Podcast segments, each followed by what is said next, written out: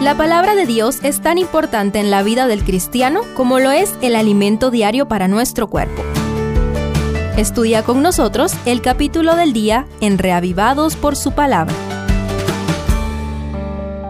Segundo de Reyes 10. Este capítulo registra la parte final de la obra de Jehú.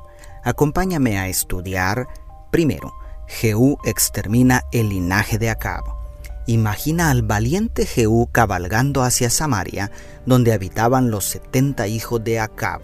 Pero antes había enviado mensajeros a los ancianos de la ciudad y a los encargados de criar a los príncipes con el desafío Escoged al mejor y al más recto de los hijos de vuestro Señor, ponedlo en el trono de su Padre, y pelead por la casa de vuestro Señor, según dice el verso 3. Los que deberían haber defendido a la familia de Acab no se atrevieron a desafiar a Jehú y terminaron entregando las cabezas de los setenta hijos de Acab. De esta manera se cumplió perfectamente lo que habían profetizado los siervos de Jehová. La familia de Acab recibió la misma condena que la de Joram y la de Baasa. El temple de Jehú para cumplir la misión que Dios le encomendó es digno de ser imitado por el pueblo de Dios en el tiempo del fin. Si hemos sido llamados por Dios para cumplir una tarea mucho más placentera que la de Jehú, marchemos sin temor porque Dios está con nosotros. Segundo, Jehú extermina el culto a Baal. La osadía de Jehú para exterminar la casa de Acab no se compara con la osadía para exterminar el culto a Baal. El nuevo rey de Israel fingió ser devoto al ídolo cananeo y convocó a todos los israelitas que adoraban a Baal para que se reunieran en Samaria a ofrecer sacrificios. Cuando ya los tuvo a todos reunidos, ordenó a 80 de sus hombres que los eliminaran por completo. Con esta astuta acción, Jehú exterminó el culto a Baal en un solo día. Hasta este punto tal vez pueda parecerte demasiado sangriento el ministerio del nuevo rey establecido por Dios. Pero debemos recordar que estamos hablando de los días de la teocracia. La ley establecía la pena de muerte contra aquellos que se atrevieran a traicionar a Jehová adorando a otros dioses. Jehú simplemente hizo caer todo el peso de la ley contra los transgresores.